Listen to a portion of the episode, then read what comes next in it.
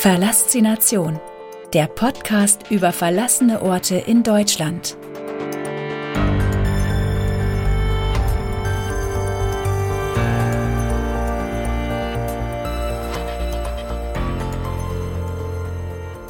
Herzlich willkommen zur zweiten Staffel des Podcasts Verlassination, der Podcast über verlassene Orte in Deutschland. Die nächsten Folgen nehmen dich mit auf eine spannende Reise durch Brandenburg. Wenn du möchtest, kannst du diese Audioreise zusammen mit dem zugehörigen Bildband Verlassene Orte in Brandenburg genießen. Das Buch ist am 24. September 2019 im Sutton Verlag erschienen. Zehn spannende Lost Places gedruckt auf 168 Hochglanzseiten. Zum Schmökern, Blättern und Dahinschmelzen. Dieser Podcast nimmt dich mit auf eine spannende Zeitreise. Jede Folge dieses Podcasts erzählt dir ein Kapitel aus dem Bildband. Lost Places sind Zeitzeugen längst vergangener Tage und erzählen durch meine Bilder ihre ganz eigene Geschichte. Wusstest du schon? Die Bildbände über verlassene Orte sind überall im Buchhandel erhältlich.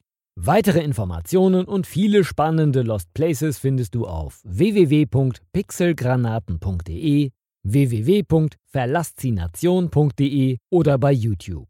Suche dort einfach nach Kamerakram. Schlag das Buch auf lehn dich zurück und begleite mich auf meinen Abenteuern.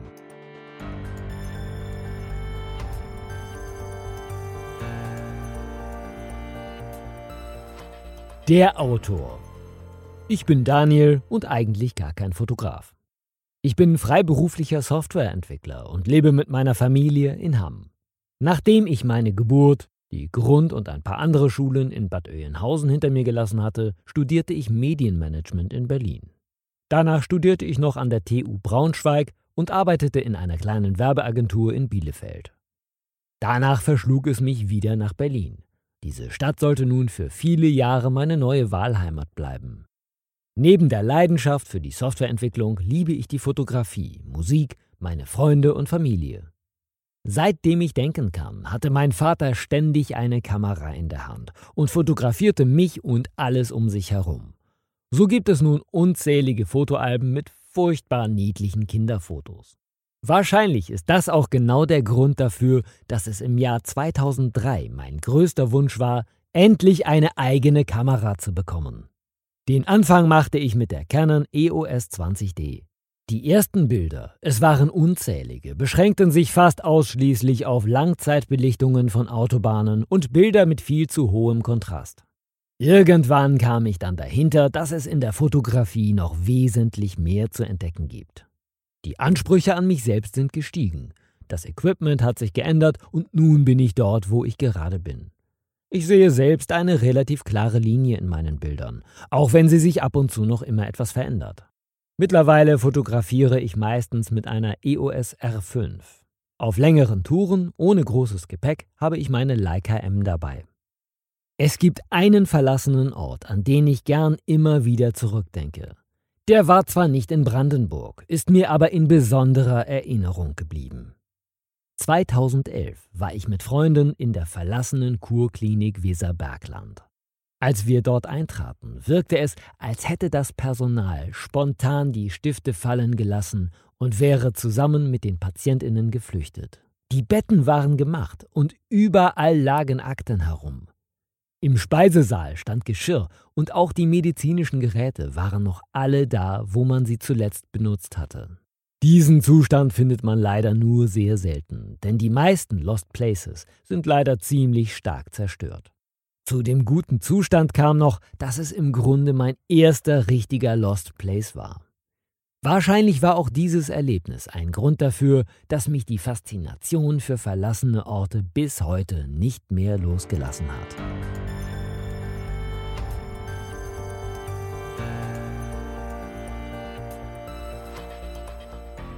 Dankeschön. Das hätte ich alleine nicht geschafft. Hier ist er also, mein zweiter Bildband, und ich kann es immer noch nicht richtig glauben. Vor zwei Jahren war es nicht mehr als ein fixer Gedanke und nun liegt er vor mir. Wenn ein Bildband erscheint, steht hauptsächlich der Autor mit seinen Inhalten im Vordergrund.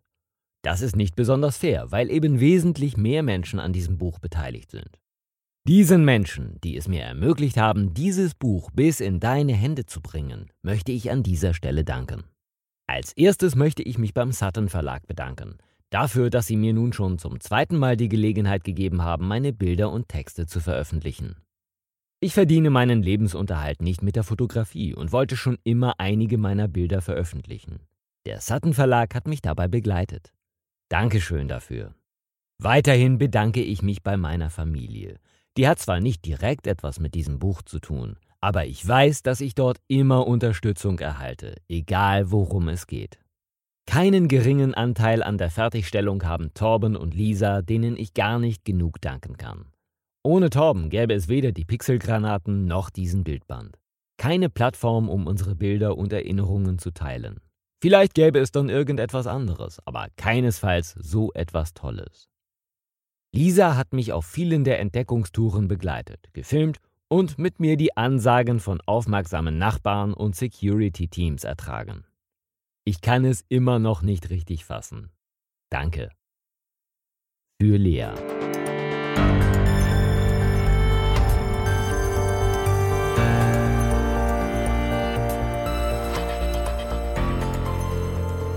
Kapitel 1 Heilstätte Grabosee Volksheilstätte für Tuberkulose An der ehemaligen Heilstätte Grabosee angekommen, werden wir vom Vereinsleiter in Empfang genommen. Er erzählt uns etwas über die Geschichte, welche Filmstars er hier schon gesehen hat und gibt uns noch einen Lageplan mit an die Hand. Wir dürfen uns überall frei bewegen. Die Teile des Geländes, die mit Flatterband abgesperrt sind, sollten wir jedoch meiden, es besteht Lebensgefahr. Wir versprechen dem netten Herrn, auf uns aufzupassen und wollen nun aber endlich mit unserer Entdeckungstour beginnen. Um uns irgendwie zu orientieren, laufen wir einfach erstmal um die Gebäude herum. In einem kleinen Wäldchen entdecken wir eine halb eingefallene Kapelle. Das Dach fehlt komplett. Einige Fassadenteile sehen aber noch unberührt aus. Sie steht direkt am See. Der Ausblick ist einfach wunderbar. Weiter geht es durch den riesigen Innenhof, der bestimmt einmal toll bepflanzt war. Hier konnten die Patienten und Besucher früher einmal die Sonne genießen. Wir betreten das Hauptgebäude durch einen der Seiteneingänge. Hier warten, wie so oft, endlos lange Flure auf uns. Überall liegt Schutt herum. Inventar sucht man hier vergebens. Hier hat jemand ganze Arbeit geleistet. In einem der oberen Stockwerke sind Löcher im Boden. Durch sie hindurch kann man die darunterliegenden Flure sehen. Wir müssen hier wirklich vorsichtig sein. Wir entschließen uns dazu, in den Kellern nach irgendwelchen Hinterlassenschaften zu suchen. Wie auch in anderen Klinikkomplexen waren die Gebäude der Heilstätte Grabosee durch unterirdische Gänge miteinander verbunden. Vor eben solch einem Tunnel stehen wir nun. Wir entschließen uns, diesem Tunnel zu folgen und sind gespannt, wo wir herauskommen werden. Der Tunnel ist ungefähr 1,50 Meter hoch und ebenso breit. Es ist stockdunkel und auf dem Boden befinden sich Schienen. Wir laufen geduckt einfach nur geradeaus. Ohne unsere Taschenlampen wären wir hier absolut aufgeschmissen. Schon nach ungefähr 100 Metern merken wir, dass es vielleicht keine gute Idee war, diesen Tunnel entlang zu laufen. Die Oberschenkel und Waden machen sich bemerkbar. In dieser stark geduckten Haltung bewegt man sich eher selten. Und genau das lassen uns unsere Körper auch spüren. Plötzlich blockiert irgendetwas unseren Weg. Beinahe wären wir einfach in eine Art Lore gelaufen. Mit dieser wurden damals irgendwelche Waren zwischen den Gebäuden hin und her transportiert. Endlich sehen wir einen schwachen Lichtschein. Wir haben es geschafft. Mit schmerzenden Beinen laufen wir die Kellertreppe nach oben und genießen unsere zurückgewonnene Freiheit. Die Geschichte der Heilstätte Grabosee. In der zweiten Hälfte des 19. Jahrhunderts stieg die Zahl der Lungenerkrankten im Deutschen Reich stark an. Etwa ein Drittel aller Patienten im Alter zwischen 15 und 60 Jahren litt an Lungentuberkulose. Die Volksheilstätte am Grabosee war die erste Klinik ihrer Art des Deutschen Roten Kreuzes. Sie war zunächst als eine Versuchseinrichtung geplant. Es sollte erforscht werden, ob Lungentuberkulose auch im norddeutschen Flachlande behandelt werden könne. Hierfür wurden zunächst 27 Baracken errichtet. Nach vielen Behandlungserfolgen wurden die Baracken abgerissen und die eigentliche Heilstätte Grabosee errichtet. Im Jahr 1900 standen so bereits 200 Betten zur Verfügung. Während der vier Jahre des Ersten Weltkriegs wurde Grabosee vom Roten Kreuz als Lazarett zur Behandlung lungenerkrankter Soldaten genutzt. Bis 1918 wurden hier sogar Kriegsgefangene untergebracht. Der Krieg und die Inflationszeit brachten die Heilstätte in große wirtschaftliche Not. Der Volksheilstättenverein verkaufte die Anstalt 1920 an die Landesversicherungsanstalt Brandenburg. Ab 1926 wurden Erweiterungsbauten errichtet, sodass sich die Zahl der Betten bis in die 1930er Jahre auf etwa 420 verdoppelte.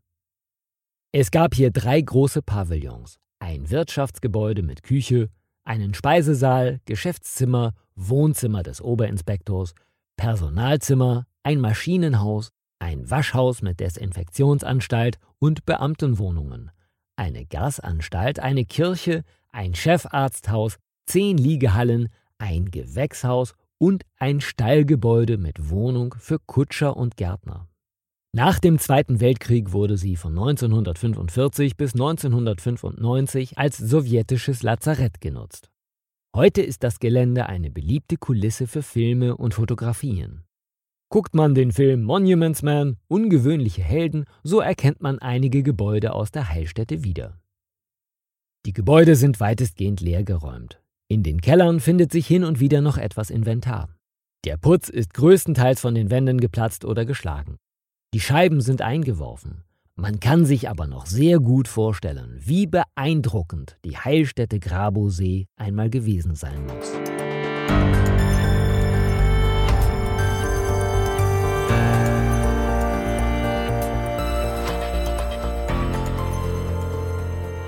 Kapitel 2 VEB Kraftfuttermischwerk Kontoauszüge, Futterreste und Otto Walkes der VEB Kraftfuttermischwerk, auch die Bernsche Mühle genannt, liegt direkt an einer Bundeswasserstraße und etwas abgelegen von den nächsten Wohnhäusern.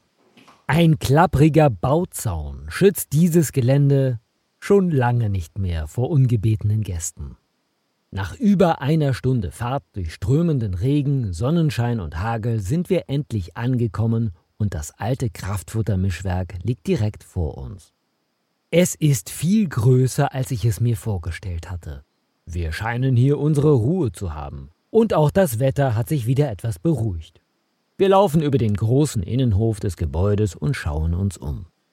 Links von uns liegt ein Gebäudeteil, der wesentlich kleiner ist als der zu unserer Rechten. Er erinnert eher an ein Wohnhaus. Wir gehen also davon aus, dass es sich hierbei um ein Verwaltungsgebäude handeln muss.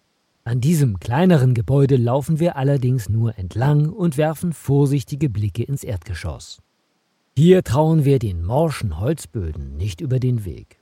In einigen Teilen scheint es auch schon mehrmals gebrannt zu haben. Bisher sind wir sehr gut damit gefahren, kein unnötiges Risiko einzugehen, und dabei wollen wir auch bleiben. Wir drehen uns um und stehen somit vor den rissigen grauen Fassaden der ehemaligen Produktionsgebäude, die schon von dem ein oder anderen Graffiti-Künstler verziert wurden. Die Sonne verschwindet in diesem Moment hinter schnell herannahenden dunklen Wolken. Der Wind pfeift durch die offenen Teile der Fassade und der Ort bekommt direkt ein ganz anderes Gesicht. Die grauen Betonriesen wirken auf einmal sehr bedrohlich. Um dieser Bedrohung zu entfliehen und vor eventuellen Regengüssen geschützt zu sein, schauen wir uns im Inneren nun einmal etwas genauer um. In den Räumen, die zum Innenhof zeigen, stehen noch Überbleibsel kleinerer Regale und Schreibtische herum. Die Böden sind mit allerhand Unterlagen Zentimeter hoch bedeckt. Bei genauerem Hinsehen kann man auch noch Kontoauszüge und andere Buchhaltungsunterlagen erkennen. Daneben finden wir auch noch Betriebsanleitungen und Karten von Maschinen. Noch paddeln ein paar Kanufahrer über den angrenzenden See, aber das Wetter soll nun sehr schnell umschlagen. Es beginnt zu regnen und auch der erste Donner ist zu hören. Wenige Minuten später entlädt sich direkt über uns ein Sommergewitter. Der Geruch von warmem Sommerregen durchströmt das alte Gemäuer. Geschützt von den massiven Betonbauten setzen wir unsere Entdeckungstour nahezu ungestört fort. Vom laut prasselnden Regen begleitet laufen wir ein großes Treppenhaus hinauf bis ganz nach oben. Durch die davon abgehenden Türen kann man ins Innere einer Halle blicken. Hinter der Tür wartet jedoch nichts.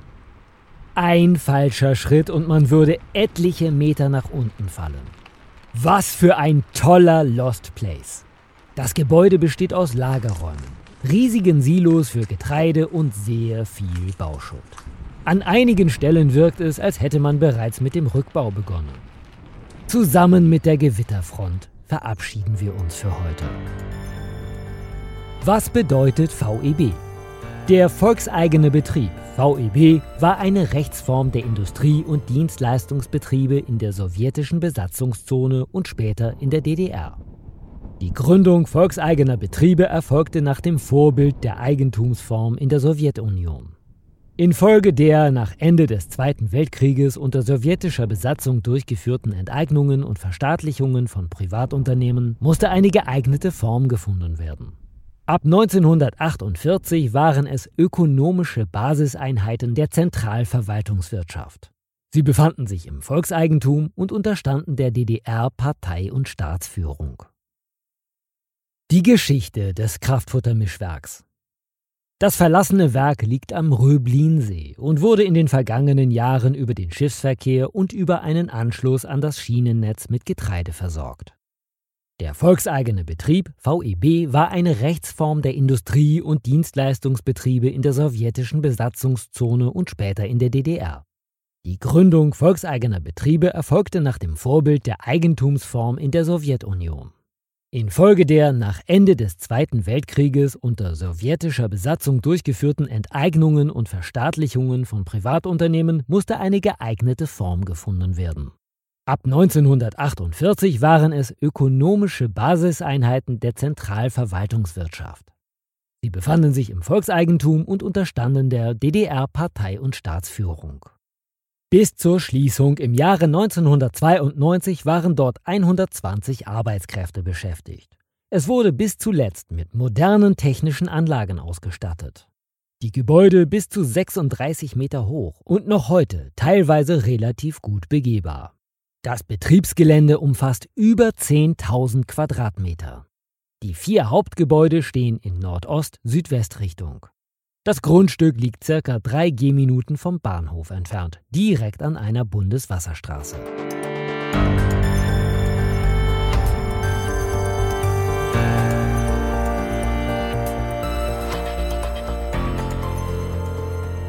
Kapitel 3 Heeresbekleidungsamt Bernau Bauschutt, Scherben und Müll.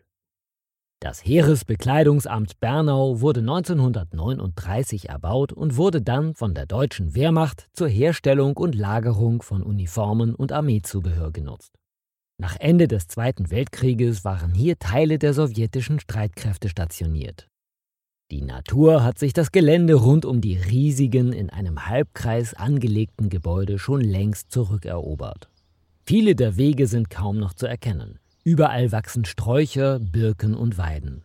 Aus einigen Mauern, Dachrinnen und Fenstern wachsen kleine Bäume.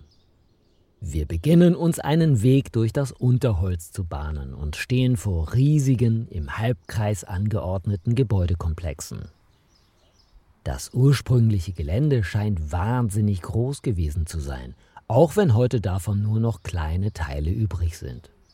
Hier war früher also einmal das Militär verschiedener Länder untergebracht.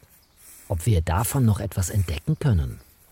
Es ist heiß und wir werden anstatt von Sicherheitsdiensten von Mücken und anderen Insekten verfolgt. Wie viele andere Gebäude aus dieser Zeit besteht das Heeresbekleidungsamt aus rotem Backstein. Die Bauten haben zwei bis drei Stockwerke und sind durch kleine Brücken miteinander verbunden. Wir streifen durch schier endlos wirkende Gänge, die immer wieder tolle Fotomotive bieten. Ich will gar nicht wissen, wie viele Bilder von Gängen und Türen sich mittlerweile in meinem Fotoarchiv befinden. Es können aber gar nicht genug sein und deswegen sitzt mein Finger auch bereits wieder am Auslöser. Irgendwann finden wir tatsächlich noch Relikte aus der vergangenen Zeit. Wo wir vorher immer nur Bauschutt und Scherben entdecken konnten, hängt auf einmal eine Weltkarte an der Wand eines großen Zimmers. Über den Fenstern sind russische Schriftzüge zu erkennen. Was hier steht, kann ich leider nicht lesen. Und so soll das leider ein Rätsel bleiben. Aufgrund der Karte vermute ich, dass wir hier vielleicht gerade in einem Konferenzraum stehen könnten. Neben einigen Schlafplätzen ist hier aber leider nicht mehr viel zu sehen. Natürlich bieten auch leere Räume hin und wieder tolle Motive. Aber es ist viel spannender, wenn man durch alte Maschinen, Zeitungen und Möbelstücke noch tiefer in die Geschichte des jeweiligen Gebäudes eintauchen kann. Die Geschichte des Heeresbekleidungsamts Bernau. Das Nebenlager des Heeresbekleidungsamtes Bernau wurde 1939 bis 1942 erbaut und von 1941 bis 1945 von der deutschen Wehrmacht zur Herstellung und Lagerung von Uniformen und Armeezubehör genutzt. Nach Ende des Zweiten Weltkrieges befand sich hier ein Nachschub- und Versorgungsdepot der sowjetischen Streitkräfte in Deutschland. Als zentrales Nachschub- und Versorgungsdepot nutzten die sowjetischen Streitkräfte das Gelände des Nebenlagers zur Lagerung von Armeebekleidung, Armeezubehör und Ersatzteilen. Auch wurde Bekleidung repariert. Es gab eine Wäscherei und eine Näherei. Außerdem befand sich hier eine Transporteinheit, der Stab des zentralen Versorgungsdepots und eine zentrale Feldpostverteilstelle.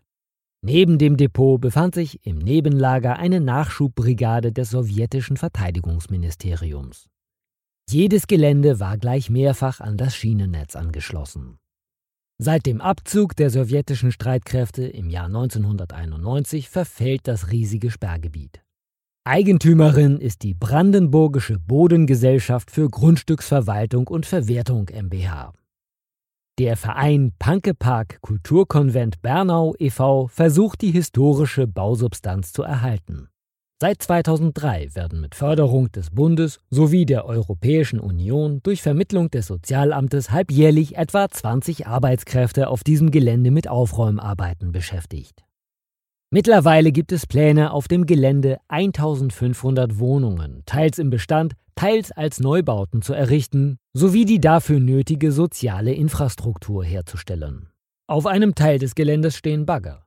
Die haben wahrscheinlich längst damit begonnen, weitere Teile abzureißen.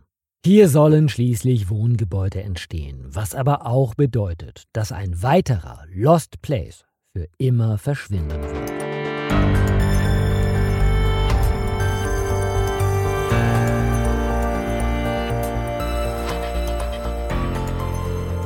Kapitel 4 Landesirrenanstalt Teupitz Ein Backsteinbau mit schlimmer Vergangenheit. Die Landesirrenanstalt Teupitz ist ein seit 1997 verlassener Ort mit einer langen und teils sehr dunklen Geschichte. Sie wurde 1908 als Heil- und Pflegeanstalt eröffnet und bot zu dieser Zeit Platz für 1050 Patienten. Nachdem wir gerade vergeblich versucht haben, dem Schloss Dracula einen Besuch abzustatten, fahren wir ein paar kleine Städtchen weiter und landen schließlich in dem beschaulichen Städtchen Teupitz. Unser Weg führt uns über einen durch die Sommersonne ausgedorrten Bolzplatz, hinter dem wir schon die ersten Gebäude der Landesirrenanstalt Teupitz erkennen können. Zwischen den trockenen Baumwipfeln ragt der große Aussichtsturm empor. Wir erreichen den Zaun, der das Gelände komplett zu umgeben scheint. Wir schauen uns um und Ernüchterung macht sich breit. Wir hören plötzlich Schritte hinter uns und drehen uns um. Zum Glück ist es nur ein altes Pärchen, das hier gerade seinen Spaziergang macht. Die Türen und Fenster der Gebäude, die wir vom Zaun aus sehen können, sind mit Metallplatten zugesperrt worden. Da würde man nur mit Gewalt hineinkommen und das kommt für uns nicht in Frage. Ein kurzer Exkurs. Wenn du dir Zutritt zu einem Lost Place verschaffst, indem du eine Scheibe einschmeißt oder eine Tür aufbrichst, ist das Sachbeschädigung und Einbruch. Der gesunde Menschenverstand sollte allerdings schon dafür sorgen, dass all das nicht eintritt. Normalerweise sollte dieses Hobby keine großen Probleme mit sich bringen, wenn man sich an Regeln hält. Vorab sei gesagt, dass der unbefugte Zugang zu verlassenen Orten verboten ist und dass in diesen oft Lebensgefahr besteht. Ein Betreten ohne Genehmigung kann unter Umständen strafrechtliche Konsequenzen mit sich bringen. Auch sei erwähnt, dass ich kein Jurist bin und dieser Text auf keinen Fall als Rechtsberatung verstanden werden darf. Es sollte für jeden selbstverständlich sein, dass man diese verlassenen Orte, wie jeden anderen nicht verlassenen Ort auch, respektieren muss. Nur weil ein Gebäude seit Jahren verlassen ist, bedeutet das nicht, dass man sich dort einfach austoben kann. Die Gebäude, die Einrichtungen, die Maschinen oder was auch immer du sonst noch so in verlassenen Orten finden kannst, gehört nicht dir. Und genau so solltest du diese Dinge auch behandeln. Schau sie dir vorsichtig an, mach ein paar schöne Fotos und dann ist es Zeit für den nächsten Lost Place. Wenn du vor verschlossenen Türen und Fenstern stehst, das Gebäude also nicht zugänglich ist, ist das einfach zu akzeptieren. Noch möchten wir nicht aufgeben und schauen uns also weiter um. Vielleicht finden wir doch noch irgendwo einen Eingang. Alles sieht danach aus, als würde man einen Spaziergang durch den mittlerweile sehr herbstlichen Wald machen. Hier und da kann man eines der vielen Gebäudeteile der verlassenen Anstalt erkennen. Dann gelangen wir endlich an ein Haus, das nicht komplett verschlossen ist. Im Innern ist es dunkel und kalt. Da ich kein Stativ dabei habe, geht der ISO in astronomische Höhen. Viel gibt es hier nicht zu entdecken. Die Räume sind weitestgehend leer geräumt. Wir gehen also wieder nach draußen und laufen weiter durch den kleinen Wald. Wir entdecken einen größeren Platz, auf dem scheinbar eine Firma Steine lagert. Und schon fühlen wir uns gar nicht mehr so alleine. Neben diesem Platz steht der große alte Aussichtsturm. Er ist an eine Art Lagerhalle angeschlossen. Diese ist aber auch nur ein weiterer zugemüllter Ort. Hier und da hängen Tafeln, die wohl die russische Besatzung dort gelassen hat. Was auf den Tafeln steht, können wir daher nicht lesen. Wir sind nun schon fast wieder da, wo wir unseren Rundgang begonnen haben. Ein weiteres Gebäude wird sichtbar und auch dieses ist nicht versperrt. In diesem gibt es dann überraschenderweise doch noch ein paar Dinge zu entdecken. Alte Töpfe, Pfannen und Tücher liegen herum. In einem Raum stehen Tische und Stühle. Wir wissen es nicht genau, aber hier wurde vielleicht einmal das Essen zubereitet. Alle anderen Gebäude sind leider verschlossen und so beschließen wir, unsere Tour für heute zu beenden. Bei den Temperaturen heute ist das ohnehin nicht wirklich angenehm. Die Geschichte der Landesirrenanstalt Teupitz. Die Landesirrenanstalt Teupitz wurde 1908 als Heil- und Pflegeanstalt eröffnet und bot Platz für 1050 Kranke. Das Gelände verfügte außerdem über eine Pensionärsanstalt für weitere 150 Personen. Hinzu kamen Verwaltungs- und Küchengebäude, ein Maschinenhaus mit Werkstätten, ein Landwirtschaftshof sowie große Grünanlagen. Im Ersten Weltkrieg wurden hier verwundete Soldaten und Zivilisten behandelt. Auf dem Gelände des Reservelazarets entstand auch ein 50 Meter hoher Schornstein mit einer Aussichtsplattform sowie 1917 eine Friedhofskapelle, die der Kirchenmaler Robert Sandfort ausmalte. 1923 schloss man die Einrichtung, ein Jahr später öffnete man sie jedoch erneut und betrieb sie sieben Jahre lang als Heilanstalt. Man erweiterte die Landesirrenanstalt Teupitz um eine Schlachterei, einen Festsaal, ein Wasser- und Elektrizitätswerk, eine Gärtnerei, einen Friedhof und mehr als 20 Aufnahme- und Überwachungshäuser. Zur Zeit des Nationalsozialismus wurden hier im Zuge der Euthanasiemorde Menschen mit geistigen und körperlichen Behinderungen untergebracht, die dann in Tötungsanstalten der Aktion T4 ermordet wurden. Gebäude der Anstalt trugen erniedrigende Bezeichnungen wie Haus für zerstörungssüchtige Frauen, Haus für unruhige Kranke oder Haus für verblödete Kranke. Die Klinik war der Tötungsanstalt Bernburg unterstellt. Neben der Anstalt entstand für die Beschäftigten eigens der Ortsteil Wärterdorf. Nach dem Zweiten Weltkrieg bezog die Sowjetarmee von 1945 bis 1994 das Areal der Landesklinik und betrieb ein Militärkrankenhaus für das Oberkommando der russischen Streitkräfte sowie für Angehörige.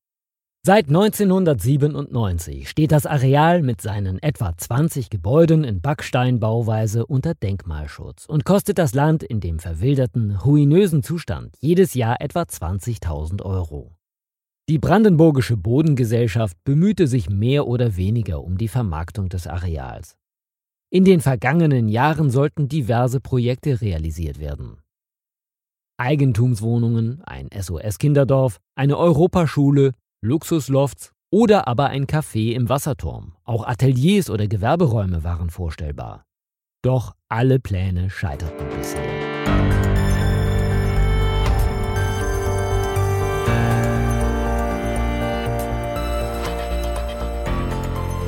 Kapitel 5 Kaserne Vogelsang Eine verlassene Garnison Die Kaserne Vogelsang wurde von der DDR-Regierung errichtet. Neben der 25. Panzerdivision, der 20. Gardearmee und etlichen Regimentern war hier auch die taktische Raketenabteilung stationiert. Zeitweise lebten hier mehr als 15.000 russische Soldaten und Zivilisten in der Militärstadt. Wir parken unser Auto in einer kleinen Nebenstraße, nicht weit entfernt vom Bahnhof Vogelsang. Es scheint ein sehr beschaulicher Ort zu sein. Hier hört man nichts außer entferntes Hundegebell und ein paar Vögel. Die Sonne brennt und unser Weg führt uns auf einem Trampelpfad direkt in den Wald hinein. Der Schatten tut gut. In der Sonne sind es gerade weit über 30 Grad. Wir schlagen uns immer tiefer in den Wald hinein. Wer hier noch Empfang hat, hat Glück oder einfach ein sehr gutes Netz. Ab und zu konnten wir in der oberen rechten Ecke unserer Smartphones noch das kleine E entdecken, sodass wir uns mit Hilfe einer digitalen Karte wenigstens etwas orientieren konnten. Nach einigen hundert Metern kommen wir an eine alte Schranke mit einem Hinweis auf ein ehemaliges Militärgebiet. Wir laufen weitere vier Kilometer in den Wald hinein, bis wir dann endlich auf die ersten Gebäude und Mauern stoßen. Viele davon so stark verfallen, dass man sie im dichten Unterholz kaum noch wahrnehmen kann. Mit ausreichend Autan an den Beinen, um uns gegen die Brandenburger Zecken zu schützen, streifen wir durch kniehohes Gras und Brennnesseln und klettern über umgestürzte Bäume. Zwischendurch finden sich immer wieder Betonpanzerplatten, die mal eine Straße bildeten. Sie führen uns bis zu einem Tor, wo wir früher nicht einfach so hätten eintreten können. Hier wären wir direkt abgewiesen worden. Direkt daneben ein verlassener Hundezwinger. Ob hier heute auch noch Security unterwegs ist, wissen wir nicht. Wir treffen auf unserer Tour nur ein paar andere Fotografen und Radfahrer, die wissen wollen, mit welcher Art Energiequelle meine Drohne betrieben wird. Es klingt fast so, als hätten sie auch schon Drohnen gesehen, die mit Diesel oder Benzin betrieben werden. Heute steht das Tor sperrangelweit auf und wir betreten die alte Kaserne Vogelsang. Früher waren hier unter anderem 300 Kampf- und 200 Schützenpanzer der 25. Panzerdivision stationiert. Der Gedanke ist beeindruckend und beängstigend zugleich. Langsam werden auch größere Gebäude sichtbar. Die Fenster sind eingeschlagen. Die Türen liegen vor den Eingängen. Es riecht genau wie an allen anderen verlassenen Orten nach Schutt, feuchten Wänden und modrigem Holz. Wir streifen mehrere Stunden lang über das Gelände und entdecken neben den zahlreichen Gebäuden wie einem Kino und einem Konzertsaal, einer Sporthalle mit aufgerissenem Boden, auch große Schutthaufen. Es ist einfach wahnsinnig spektakulär, was hier im Wald verborgen liegt. Von der Straße aus, an der wir vor einigen Stunden gestartet sind, würde absolut niemand vermuten, dass hier eine komplette Stadt zurückgelassen worden ist. Das Land Brandenburg hat hier bereits mit dem Rückbau des Geländes begonnen. Einige Gebäude sind nun nicht mehr als ein großer Haufen Betonschutt. In ein paar Monaten wird von der ehemaligen Garnison Vogelsang nichts mehr übrig sein. Die Natur hat hier sowieso schon lange damit begonnen, sich das Gebiet zurückzuerobern.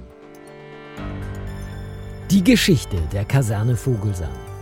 Im Norden von Vogelsang entstand nach dem Zweiten Weltkrieg ein bedeutender Standort der sowjetischen Streitkräfte in Deutschland. Die Kaserne Vogelsang, auch Stadt im Wald genannt, wurde komplett von der DDR-Regierung errichtet und bezahlt. Neben der 25. Panzerdivision, der 20. Gardearmee und etlichen Regimentern war hier auch die taktische Raketenabteilung stationiert. Zeitweise lebten so mehr als 15.000 russische Soldaten und Zivilisten in der Militärstadt, die neben Wünsdorf die größte russische Liegenschaft war. Zwischen 1959 und 1960 waren dort auch Nuklearraketen vom Typ R5 stationiert, die unter anderem auf Frankreich und Großbritannien gerichtet waren. Die Systeme in Vogelsang waren auf die Thor-Systeme in England gerichtet. Die Systeme in Bulgarien nahmen die Jupiter in der Türkei ins Visier. Auf dem gesamten Gelände befinden sich hunderte Gebäude, darunter Kino, Clubs, Sporthallen, Saunen, eine Schule, eine Bäckerei, eine Wäscherei, Reparatur- und Wartungswerkstätten, Wasser-, Heiz- und Klärwerk, Krankenhaus und diverse Unterkünfte. Damit man den enormen Bedarf der Garnison sicherstellen konnte, führte vom Bahnhof Vogelsang ein Anschlussgleis zum Lagerzentrum. Seit dem Abzug der russischen Truppen 1994 liegt das riesige Gebäude brach und wird im Rahmen von Konversionsmaßnahmen nach und nach abgerissen und renaturiert. Wegen der vielen Munitionsreste im Boden kann das Betreten der abgesperrten Bereiche lebensgefährlich sein. Hier sollte man sehr vorsichtig sein und immer genau schauen, wo man hintritt. Heute steht das Tor sperrangelweit offen und wir betreten die Kaserne Vogelsang. Früher waren hier unter anderem 300 Kampf- und 200 Schützenpanzer der 25. Panzerdivision stationiert. Der Gedanke ist beeindruckend und beängstigend zugleich. Langsam werden auch größere Gebäude sichtbar. Die Fenster sind eingeschlagen und die Türen liegen vor den Eingängen. Es riecht genau wie an allen anderen verlassenen Orten. Nach Schutt, feuchten Wänden und modrigem Holz.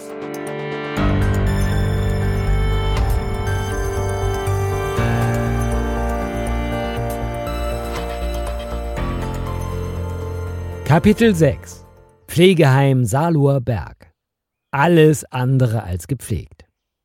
Vor vielen Jahren wurde das Pflegeheim Saluer Berg geschlossen.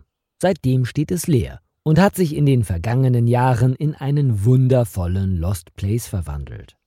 Um 1958 waren hier bis zu 1200 alte und pflegebedürftige Menschen untergebracht. Vieles wurde zerstört, aber einiges erinnert immer noch an eine längst vergangene Zeit. Wir fahren eine Waldstraße entlang und entdecken eine neue Pflegeeinrichtung. Ein paar ältere Menschen sitzen dort im Garten und unterhalten sich.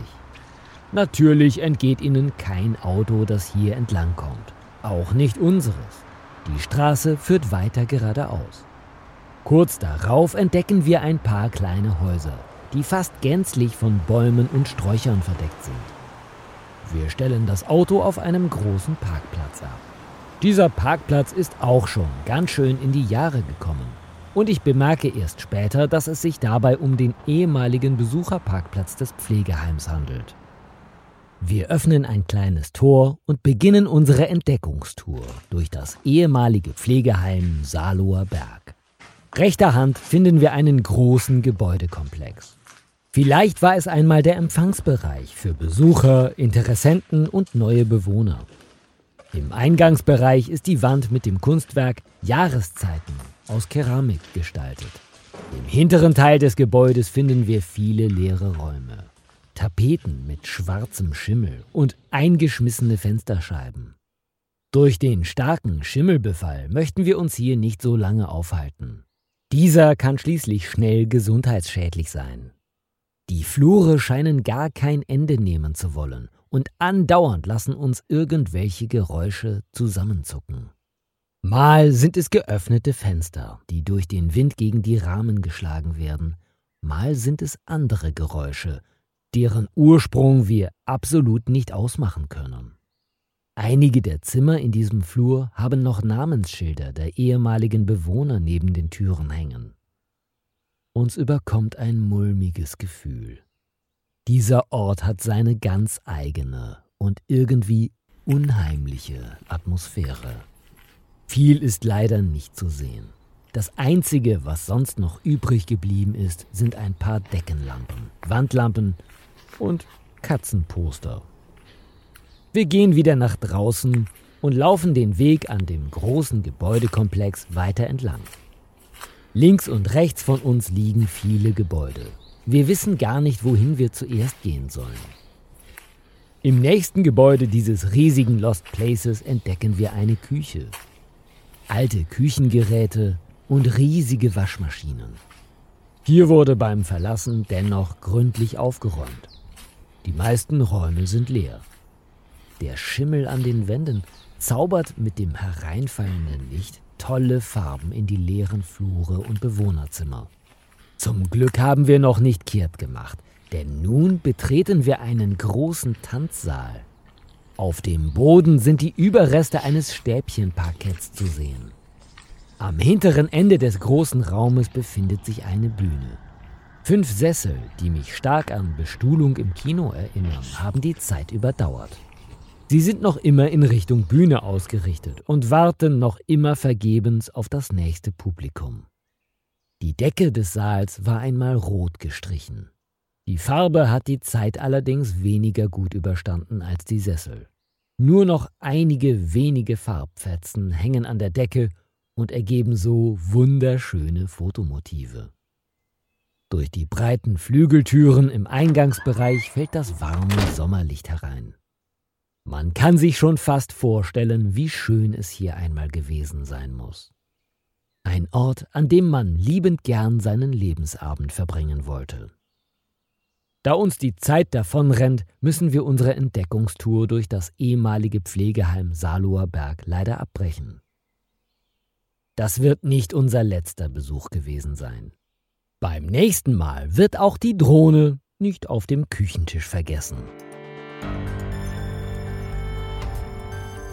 Die Geschichte des Pflegeheims Saloer Berg. Vor vielen Jahren wurde das Pflegeheim Saloer Berg geschlossen. Seitdem steht es leer und hat sich in einen wundervollen Lost Place verwandelt.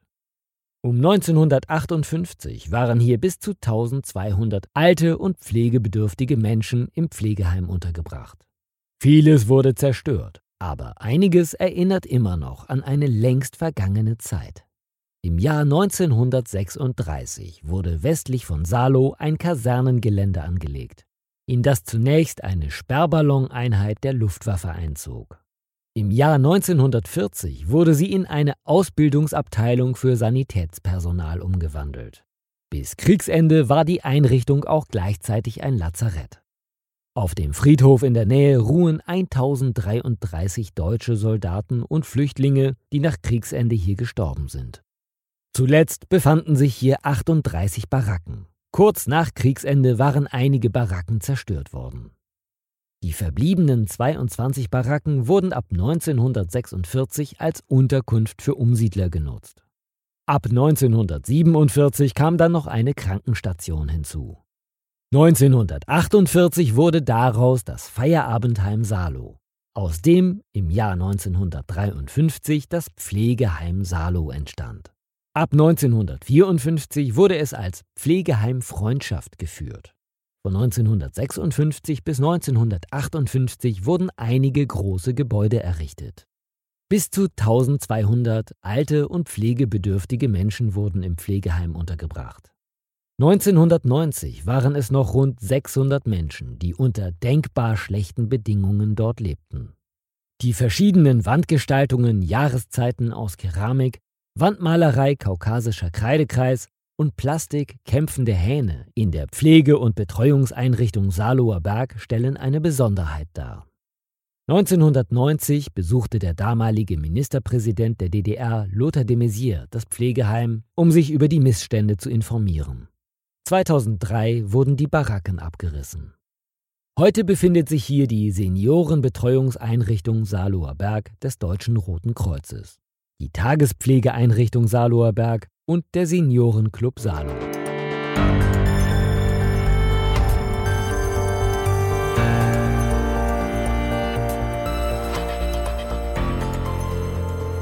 Kapitel 7 Elisabeth Sanatorium Eine Lungenklinik mit Vergangenheit Das Elisabeth Sanatorium wurde zwischen 1912 und 1914 auf einem weitläufigen Waldgelände errichtet. Der Arzt Walter Freimuth und seine Ehefrau Elisabeth betrieben es als Lungenklinik. Dieser Lost Place kurz vor Potsdam versteckt sich gerade jetzt im Herbst vor neugierigen Blicken. So entdecken auch wir die Klinik, die inmitten von buntem Laub zu schlafen scheint, erst auf den zweiten Blick. Nachdem wir einen Parkplatz gefunden haben, machen wir uns auf die Suche nach einem Eingang.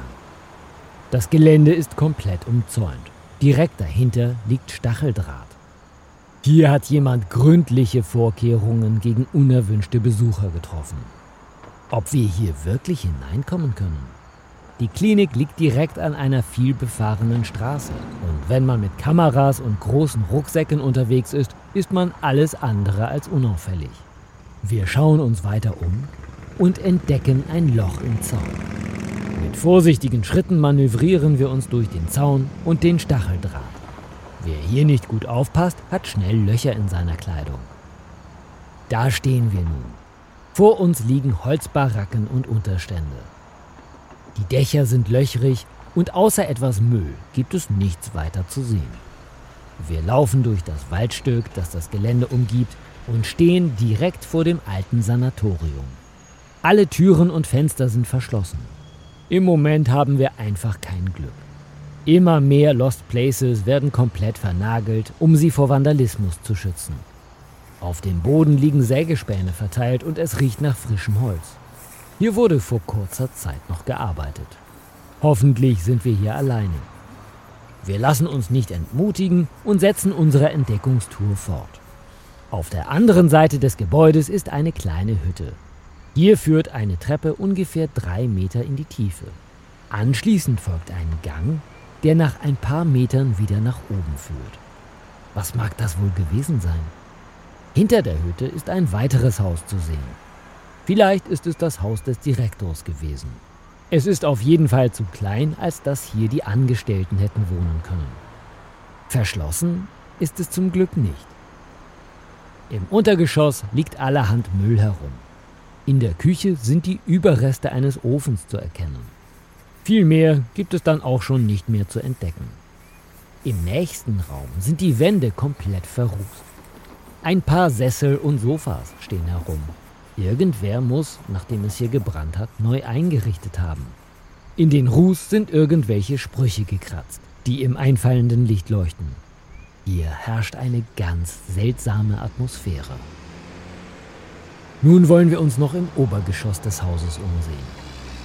Da es in dem Haus überhaupt nicht feucht riecht und die Decken noch sehr stabil wirken, steigen wir die Treppen nach oben. Leider sind hier alle Räume komplett leer. Es sieht so aus, als wäre hier noch vor kurzer Zeit aufgeräumt und durchgefegt worden. Wir haben alles gesehen und machen uns auf den Rückweg. Die Geschichte des Elisabeth-Sanatoriums. Das Elisabeth-Sanatorium wurde zwischen 1912 und 1914 auf einem weitläufigen Waldgelände errichtet. Der Arzt Walter Freimuth und seine Frau Elisabeth betrieben es als Lungenklinik. Die Familie Freimuth musste als jüdisches Ehepaar nach Machtantritt des NS-Regimes aus Deutschland fliehen. Die Heilbehandlung von Lungenkrankheiten ging jedoch weiter, bis das Sanatorium 1952 eine neue Verwendung fand. Es wurde eine Heilstätte für Haut- und Lymphdrüsentuberkulose, die einzige Einrichtung dieser Art in der gesamten DDR.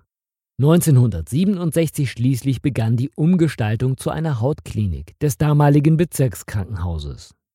Dutzende Schwestern und Ärzte sorgten sich um die Patienten, für die im Hauptgebäude bis zu 90 Betten zur Verfügung standen.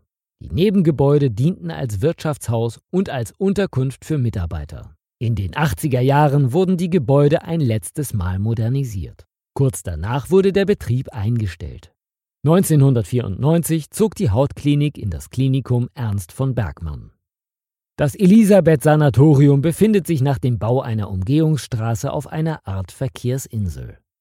Direkt hinter dem Gelände ist nun eine Autobahnauffahrt.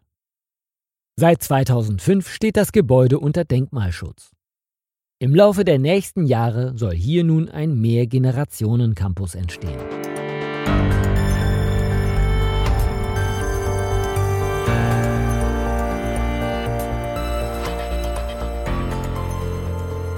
Kapitel 8 ESB Beschlägewerk Luckenwalde Alte Maschinen, Werkbänke und ein Staubsauger. Nach einer einstündigen Autofahrt durch Brandenburg erreichen wir Luckenwalde. Wir wissen nicht genau, wo unser Ziel liegt, also fahren wir einfach ein bisschen durch die kleine Stadt und schauen uns um. Irgendwann entdecken wir ein sehr heruntergekommenes Gebäude. Wir steigen aus dem Auto und sehen uns um. Überall laufen Menschen herum und beobachten uns. Wir fühlen uns wie Außerirdische. Das Gelände liegt mitten in einem alten Wohngebiet und grenzt an einen großen Parkplatz eines Discounters und ist wirklich trotzdem komplett verloren. In das erste Gebäude kommen wir nicht herein. Es scheint dort aber auch nicht mehr viel zu sehen zu geben. Wir laufen auf der Straße etwas weiter hinauf und stehen kurz davor vor dem nächsten Gebäude. Der erste offensichtliche Eingang ist durch einen riesigen Haufen Müll und dichtes Gestrüpp versperrt. An der Straße ist allerdings eine halb eingerissene Mauer. Über diese gelangen wir in den ehemaligen VEB-Betrieb. Wenn du wissen möchtest, was VEB bedeutet, spring doch einfach zurück zu Kapitel 2 dieser Staffel. Dort erkläre ich dir genau, was es damit auf sich hat. Hier und da stehen alte Maschinen, Werkbänke und ein Staubsauger. Diesen scheint hier aber schon lange niemand mehr benutzt zu haben. Nachdem wir eine große Halle erkundet haben, gehen wir in den Hinterhof. Hier hat noch vor kurzem jemand das Dickicht zurückgeschnitten und ein paar Bäume gefällt. In den Schuppen liegen alte Nähmaschinen, Fernseher und ein paar Unterlagen und Zeitungen. Wir entdecken eine Ausgabe von Neues Deutschland vom 21. September 1987. Diese Zeitung ist ein Jahr älter als ich und genauso gut erhalten wie ich selbst. Solche Funde machen die Vergangenheit direkt greifbar.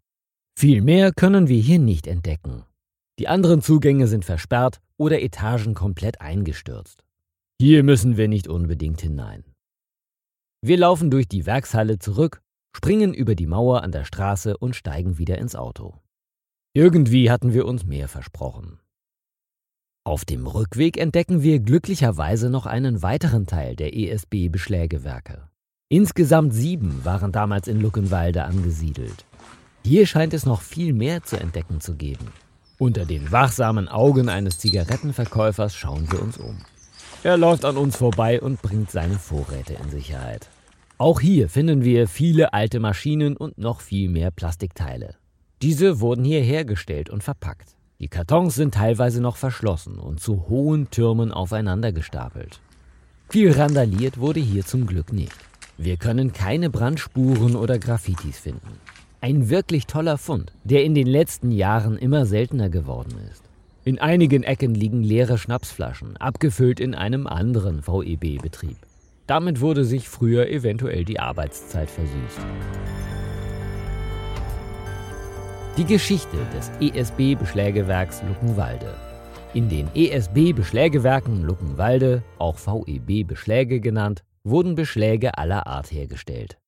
Die meisten waren aus Kunststoff und wurden für viele der in der DDR hergestellten Geräte verwendet. Im Jahr 1990 wurden die Betriebe geschlossen und seitdem sich selbst überlassen.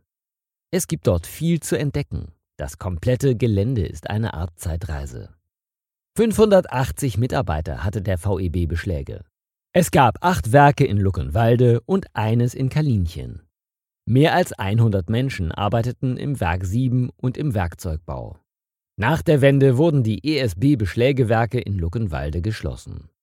Viele der Gebäude sind mittlerweile sehr stark verfallen.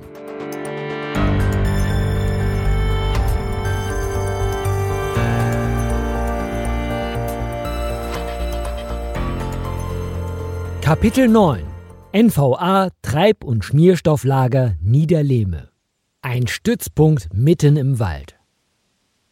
Das Treib- und Schmierstofflager 44 der NVA basiert auf einem Teilbereich des ehemaligen nationalsozialistischen Rüstungsbetriebes Paraxolwerk Niederlehme. Das Areal ist seit 1990 verlassen und man muss schon sehr genau hinsehen, um den Eingang zu finden. Wir fahren eine Straße entlang, die irgendwann zu einem Waldweg wird. Links und rechts von uns stehen Bäume, Sträucher streifen unseren Wagen. Wir sind nicht mehr sicher, ob wir hier überhaupt richtig sind. Irgendwann entdecken wir einen noch kleineren Weg, der von der Straße abzweigt. Den Wagen stellen wir ab. Hier kommen wir nur zu Fuß weiter. Nach ein paar hundert Metern kommen wir an eine Schranke. Warnschilder gibt es hier nicht. Wir klettern darüber und entdecken die ersten Baracken. Die Wände sind teilweise eingerissen und die Dächer eingefallen. In den Gebäuden tropft und stinkt es. Hier möchten wir uns nicht weiter umschauen. Wir erreichen einen größeren Platz. Links von uns gehen steile Treppen zwei Hügel hinauf. Rechts von uns weitere Baracken, von denen nicht mehr viel übrig geblieben ist. Wir entscheiden uns, die Treppen hochzusteigen. Hier und da fehlt eine Stufe.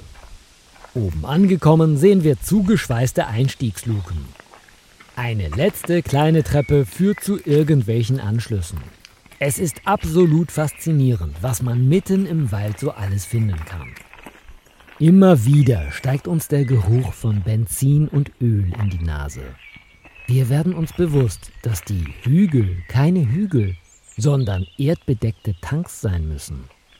Gerne würden wir einen Blick ins Innere werfen, aber dafür fehlt uns die nötige Ausrüstung. Wir klettern wieder hinab und wollen den Rückweg antreten. Ich entdecke zwischen ein paar Bäumen irgendein Gebäude.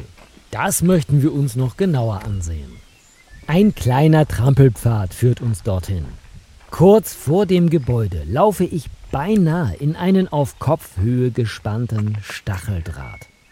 Er ist mit Moos bewachsen und kaum zu erkennen. Hier ist noch eine kleine Siedlung. Dort finden wir ein großes Pumpenhaus mit einer Einfahrt in den Keller, ein paar Baracken, einen Pool und eine große Halle. Alle Gebäude sind komplett leergeräumt. Nachdem wir uns alles genau angeschaut haben, geht es zurück zum Auto.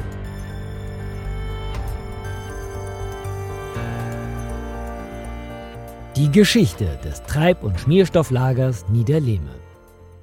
Das Treib- und Schmierstofflager 44 der NVA basiert auf einem Teilbereich des ehemaligen nationalsozialistischen Rüstungsbetriebes Paraxolwerk Niederlehme, das als Werk W der Paraxol GmbH von 1940 bis 1945 Pentaerythrit produzierte. Pentaerythrit wird für die Herstellung des Explosivstoffes Nitropenta benötigt. Das Areal befindet sich circa einen Kilometer südlich vom Hauptwerk und diente als Lager für Methanol. Methanol war der Ausgangsstoff für die Herstellung von Formaldehyd, das zusammen mit Acetaldehyd zu Pentaerythrit wurde. Das Methanol wurde in drei großen unterirdischen Tanks gelagert. Von 1945 bis 1950 wurden mehrere Hallen des Werks sowie alle Maschinen und Ausrüstungen durch die Rote Armee demontiert. Einige Gebäude wurden gesprengt, die Tanks blieben bestehen. Nach der Enteignung 1948 ging das komplette Werk zunächst in das Eigentum der Gemeinde Niederlehme über, die dann Teile des noch verbliebenen Inventars verkaufte. 1951 übernahm die KVP, Kasernierte Volkspolizei, das Objekt. Die aus der KVP hervorgegangene NVA baute es ab 1956 aus. Bis 1990 war es Standort verschiedener NVA-Nachrichteneinheiten, unter anderem des Nachrichtenregiments 2.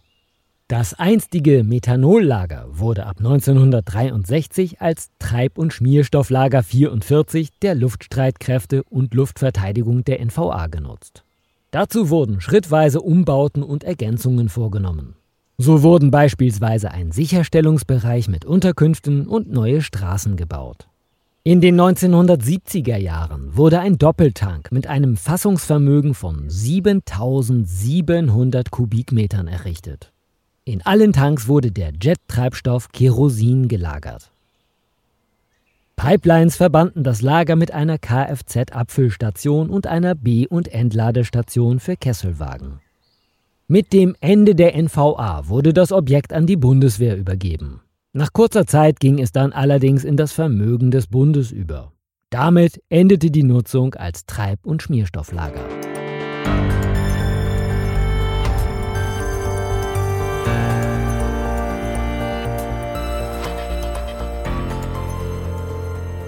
Kapitel 10 Belitz Heilstätten Eine komplett verlassene Stadt. Weitläufige Flure, Pilze, die aus dem Fußboden wachsen und morsche Treppenhäuser. All das findet man in den Belitz-Heilstätten. Man kann schon von außen erahnen, wie imposant diese Bauwerke einmal gewesen sein müssen. Zwischen hohen Baumwipfeln finden sich auf einem unfassbar großen Areal etliche verlassene Gebäude. Alle davon gehörten einst zu den Belitz-Heilstätten. Beim Betreten steigt einem der für verlassene Orte übliche, leicht modrige Geruch in die Nase. Zeitweise kann man diesen Ort gar nicht mehr als Lost Place bezeichnen. Die alten Gebäude dienen schließlich von Zeit zu Zeit als Drehort für Filme und Musikvideos und werden dadurch teilweise saniert oder umgebaut. Danach werden sie allerdings wieder vergessen und der Natur überlassen.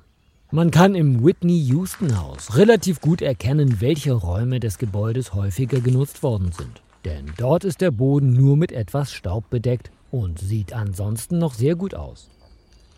Die Belitzer Heilstätten wurden 1902 auf einer 140 Hektar großen Waldfläche eröffnet und dienten der Behandlung von Tuberkulose.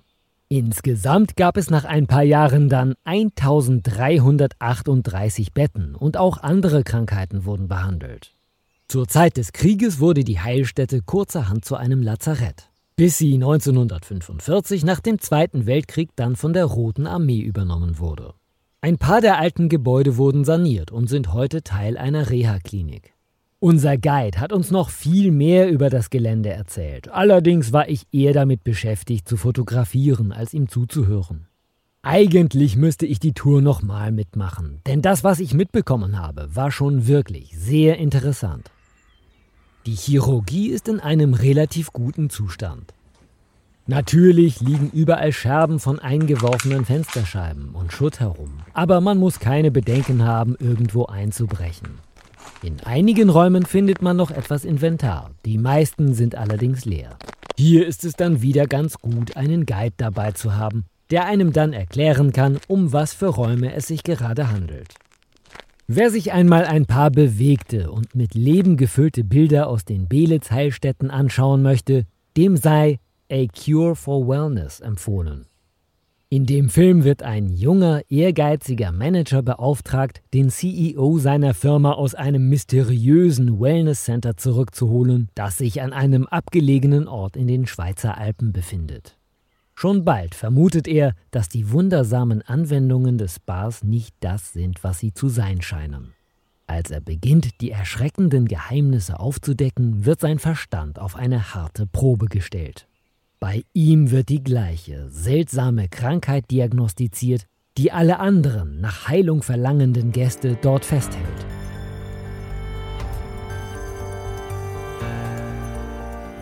Die Geschichte der Belitz-Heilstätten. Die Geschichte der Belitz-Heilstätten ist wirklich sehr interessant. 1898 hatte sich die Landesversicherungsanstalt Berlin in der Stadt Belitz für den Bau einer Lungenheilanstalt ein 140 Hektar großes Waldgelände gekauft.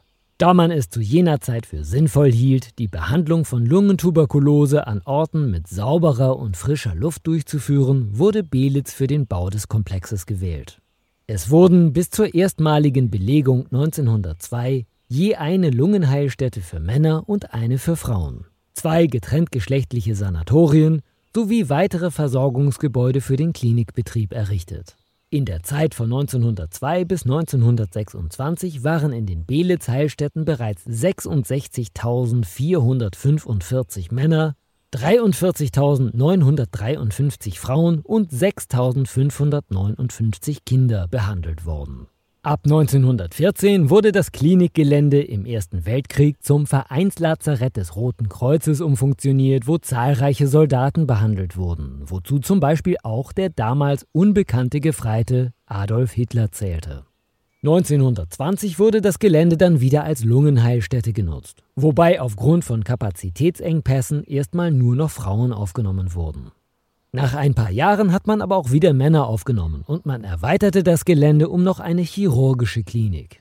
In den Jahren 1942 bis 1944 wurde nach Plänen des Architekten Egon Eiermann südlich des Frauensanatoriums ein Ausweichkrankenhaus für Potsdam errichtet. das jedoch in dieser Funktion niemals genutzt wurde. Das Krankenhaus wurde von 1953 bis 1998 als Fachklinik für Lungenkrankheiten und Tuberkulose zivil genutzt. Seit 2014 ist hier ein Standort der Kliniken Belitz GmbH, die dort das neurologische Fachkrankenhaus für Bewegungsstörungen und Parkinson betreibt. Daneben gibt es auch noch ein Pflegeheim und eine Akademie für Pflegeberufe. Während der Schlacht um Berlin 1945 wurden die etwa 3000 Verwundeten und das Personal der Belitzer Heilstätten durch Soldaten der 12. Armee der Wehrmacht in weiter westlich liegende Regionen evakuiert. Nach dem Ende des Zweiten Weltkriegs, in dem die Heilstätten teils sehr schwer beschädigt wurden, wurde das Gelände 1945 von der Roten Armee übernommen. Die Heilstätten dienten bis 1994 als das größte Militärhospital der sowjetischen Armee. Belitz war ab Dezember 1990 der Aufenthaltsort des an Leberkrebs erkrankten Erich Honecker, bevor er und seine Frau Margot am 13. März 1991 nach Moskau ausgeflogen wurden. Einige Gebäude wurden inzwischen komplett saniert und durch weitere neue Gebäudeteile ergänzt. Es wurde eine neurologische Rehabilitationsklinik, ein Parkinson-Fachkrankenhaus sowie eine Rehabilitationsklinik für Kinder eingerichtet. Ein Teil in Bahnhofsnähe wurde mit Einfamilienhäusern bebaut. Wie auch schon in den früheren Jahren verändert sich dieser Ort immer noch ständig. Als Folge einer Insolvenz im Jahre 2001 gab es einen langen Stillstand in der Weiterentwicklung des riesigen Areals. Auch die Sanierung der Denkmalsubstanz wurde deshalb weitgehend eingestellt. Ein großer Teil der sehenswerten Anlage war verfallen und ist von Vandalismus und Materialdiebstahl stark beschädigt worden. Das kennen wir ja leider schon von vielen anderen Orten. Nach jahrelangem Stillstand und weiterem Verfall ist es im März 2008 gelungen, einen Käufer für das Areal zu finden. Seit 2015 wird die Sicherung, Sanierung und neue Nutzung eines Großteils der Gebäude weiter vorangetrieben. Es gibt aber auch bereits Pläne für eine erneute Nutzung im ursprünglichen Sinne, also Gesundheit und Wohnen. Dazu wurden die Waldflächen und die Gebäudeflächen getrennt verkauft. Am 11. September 2015 wurde auf dem Gelände der ehemaligen Frauen-Lungenheilstätte der erste Baumkronenpfad Brandenburgs eröffnet. Er ist 320 Meter lang, bis zu 23 Meter hoch und überquert die mit Bäumen bewachsene Ruine des 1945 ausgebrannten Gebäudes B4. Dieses wurde früher auch das Alpenhaus genannt. Der Baumkronenpfad ist immer wieder einen Besuch wert. Zuletzt war ich in den Sommermonaten dort. Wenn man nun dorthin fährt, bekommt man einen tollen Ausblick über eine fast unendliche Weite an herbstlich eingefärbten Baumwipfeln zu sehen. An manchen Stellen sieht man noch die Giebel der verfallenen Gebäude der Arbeiterlungenheilstätten Belitz-Heilstätten. Der Eintritt kostet für Erwachsene 9,50 Euro. Das eingezäunte Gelände ist überschaubar und momentan verbringt man dort wahrscheinlich nicht länger als ein bis zwei Stunden. Ein Zugang erfolgt auf 21,6 Metern Höhe von der dritten Plattform des 40,5 Meter hohen Aussichtsturms, dessen oberste Plattform auf 36 Metern Höhe liegt. Ein zweiter Zugang befindet sich neben dem Alpenhaus. Es ist geplant, den Pfad zu einem Rundgang zu erweitern. Im Mai 2016 begannen auf dem Gelände des ehemaligen Frauensanatoriums umfangreiche Umbauarbeiten. Im Pavillon sowie im alten Küchen- und Wäschereigebäude hat ein Investor unter dem Namen Refugium Belitz-Heilstätten in den denkmalgeschützten Gebäuden ein sogenanntes Creative Village installiert. Die Atelier- und Mietwohnungen sind ausschließlich für Kreativschaffende vorgesehen. Die ersten Wohnungen wurden 2017 bezugsfertig. Man darf gespannt sein, wie sich dieser Ort im Laufe der nächsten Jahre noch weiterentwickeln wird.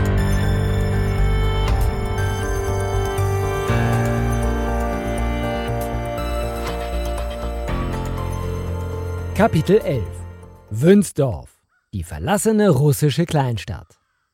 Wir fahren durch den Haupteingang bis hin zu einem kleinen Parkplatz unweit der großen Lenin-Statue. Von dort aus geht es in eines der größten Gebäude, die wir auf unserer Tour erkunden werden. Nach der Eingangshalle erwarten uns scheinbar endlos lange Gänge. Das Tageslicht fällt von den Seiten durch die Fenster und die geöffneten Türen. Es entsteht ein wahnsinnig tolles Lichtspiel. Eine Tür am Ende des Ganges führt uns zu einer Art Arrestzelle. Hinter einer normalen Holztür ist eine Gittertür installiert. Die Zelle ist ungefähr 3 mal 3 Meter groß. Die Fenster sind auch durch Gitterstäbe gesichert. In den umliegenden Räumen finden sich sanitäre Anlagen und irgendwelche Unterkünfte. Sie müssen für höher dekorierte Soldaten gewesen sein, da sie relativ groß gestaltet sind. Die normalen Mannschaftsunterkünfte sind in der Regel wesentlich kleiner. Es ist faszinierend zu sehen und sich vorzustellen, wie sich hier früher das Soldatenleben abgespielt haben muss. Ein paar Gänge weiter finden wir riesige Wandgemälde und alte Wandkarten. Teilweise ist die Farbe bereits vom Putz abgeplatzt und es riecht sehr modrig. Wir blicken um die Ecke und sehen, woher dieser Geruch stammt. Ein Gang ist komplett mit schwarzem und grünem Schimmel überzogen. Von der Decke tropft es. Das nächste Highlight unserer Tour ist das ehemalige Kino. Das Gebäude ist schon direkt nach dem Betreten wahnsinnig imposant. Die Empfangshalle ist atemberaubend. Von allen Seiten scheint die Sonne herein. Hier wurden bestimmt einmal große Empfänge ausgerichtet. An der Garderobe vorbei befinden sich noch weitere, riesige Hallen. Würde man hier einmal feucht durchwischen, könnte man hier wieder Feste feiern. Alles scheint, als wäre es noch nicht sonderlich lange verlassen. Und genau so sollten alle Lost Places aussehen. Neben den großen Sälen findet sich auch noch ein Vorführungsraum in diesem Gebäude. Die Stühle sind mit rotem Samt überzogen und scheinen auf die nächsten Besucher zu warten. Zwischendurch wage ich, trotz des Windes, einen Rundflug mit der Drohne. Von oben sieht Wünsdorf aus wie eine perfekt geplante Miniaturstadt. Als nächstes erkunden wir die Schwimmhalle. Auch hier ist alles in einem sehr guten Zustand. Hier und da sind ein paar Fliesen abgeplatzt, aber die Einrichtung ist größtenteils erhalten worden. Sogar die Ketten, die die einzelnen Schwimmbahnen markiert haben, hängen noch in dem leeren Becken.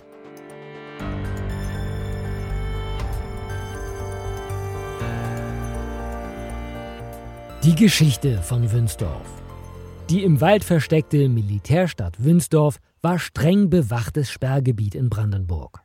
Eine riesige, verbotene Stadt. Zu Hochzeiten lebten in Wünsdorf bis zu 75.000 sowjetische Männer, Frauen und Kinder. Die alte Turmuhr steht noch immer auf 5 vor 12. Sie befindet sich hoch oben über der Militärstadt bei Zossen. Die Stadt war ein gigantischer sowjetischer Armeestützpunkt der GSSD, ganz in der Nähe der heutigen Wünsdorf-Waldstadt. Im Zentrum dieser gewaltigen Anlage befindet sich das Haus der Offiziere und gleich daneben die Infanterieschule. In den Häusern gibt es viele prächtige Theatersäle, eine Schwimmhalle aus der Kaiserzeit, ein Offizierscasino und die Villa des Oberkommandierenden der russischen Streitkräfte Burlakow. Es ist ein Ort mit preußischer, deutscher sowie auch russischer Geschichte. Wünsdorf war eine sowjetische Stadt in der DDR, abgeschirmt vom Rest des Landes. DDR-Bürger hatten keinen Zutritt zum militärischen Teil.